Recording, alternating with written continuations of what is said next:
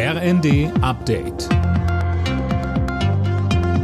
Stündlich neu. Auf den Punkt informiert. Ich bin Finn Riebesell. Guten Tag. Durchbruch bei den Haushaltsgesprächen. Die Ampelkoalition hat sich nach tagelangen und zähen Verhandlungen nun doch auf einen Etat für 2024 geeinigt, heißt es aus Regierungskreisen. Konkrete Ergebnisse sollen am Mittag bekannt gegeben werden. Durch das Haushaltsurteil des Bundesverfassungsgerichts musste im Etat 2024 eine zweistellige Milliardenlücke geschlossen werden. Familienministerin Lisa Paus sagte bei NTV. Die Ampel ist handlungsfähig und wir können jetzt eben auch ein klares Signal geben an die ganze Republik. Natürlich hängt eine ganze Menge Träger und andere eben auch von diesem Haushalt ab. Natürlich auch die Wirtschaft. Wir brauchen alle Planungssicherheit und deswegen sind wir, glaube ich, alle sehr froh.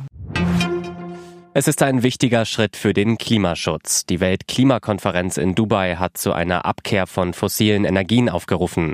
Tom Husse, über einen passenden Abschlusstext wurde zuletzt heftig diskutiert. Ja, richtig, denn Länder wie Deutschland und auch die EU hatten einen verbindlichen Ausstieg aus Kohle, Öl und Gas gefordert. Damit konnten sie sich allerdings nicht durchsetzen. Unterm Strich steht jetzt also ein Kompromiss, den die knapp 200 Teilnehmerstaaten unterschrieben haben. Der Beschluss sieht unter anderem vor, dass die Länder ihre Kapazitäten an erneuerbaren Energien bis 2030 verdreifachen sollen. Eigentlich sollte die Konferenz schon gestern enden. Wegen des Streits um den Beschlusstext wurde sie aber verlängert. Der internationale Druck auf Israel wegen der Bombardierung des Gazastreifens wächst. Die UN-Vollversammlung hat per Resolution eine sofortige humanitäre Waffenruhe gefordert. Die Resolution wurde mit breiter Mehrheit verabschiedet. Sie ist allerdings rechtlich nicht bindend. Im Kampf gegen Umweltverschmutzung fordert die Organisation WWF eine Mehrwegförderung in Deutschland.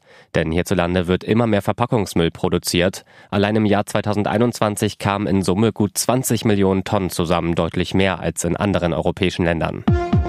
Alle Nachrichten auf rnd.de